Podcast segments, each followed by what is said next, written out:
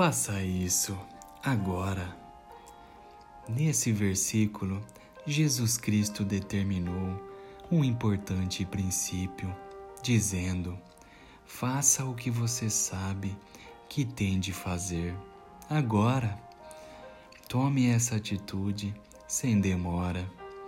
Se você não agir, um processo inevitável entrará em cena e você terá de pagar até o último centavo, com dor, angústia e aflição. As leis de Deus são imutáveis e não há como escapar delas. Os ensinamentos de Jesus sempre penetram direto o coração.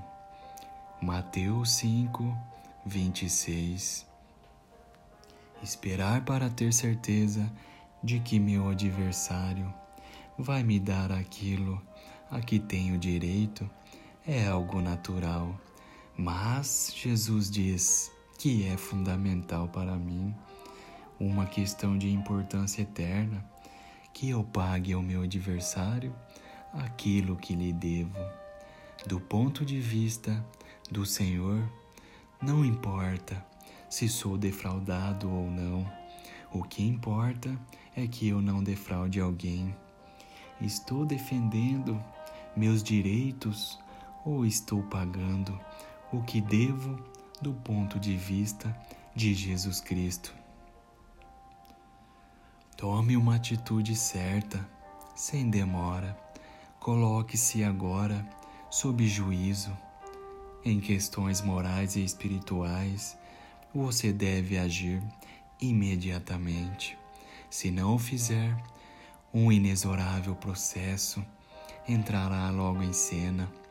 Deus está decidido a permitir que todos os seus filhos sejam puros, limpos e alvos como a brancura da neve, e enquanto houver desobediência a qualquer ponto de seus ensinamentos, ele permitirá que o seu espírito use qualquer processo que possa levar-nos à obediência. Nossa insistência em provar que estamos certos é quase sempre um indício claro de que já houve algum ponto de desobediência. Não é de se admirar que o Espírito de Deus nos encoraje com tanta firmeza andar constantemente na luz. João 3, 19 a 21 Entra em acordo, sem demora, com o teu adversário. Será que você, de repente, chegou a um ponto no relacionamento com alguém só para descobrir que você abriga a ir em seu coração? Confesse-o sem demora, endireite-se diante de Deus, reconcilie-se com essa pessoa. Faça isso agora. Entre em acordo depressa com seu adversário que pretende levá-lo ao tribunal.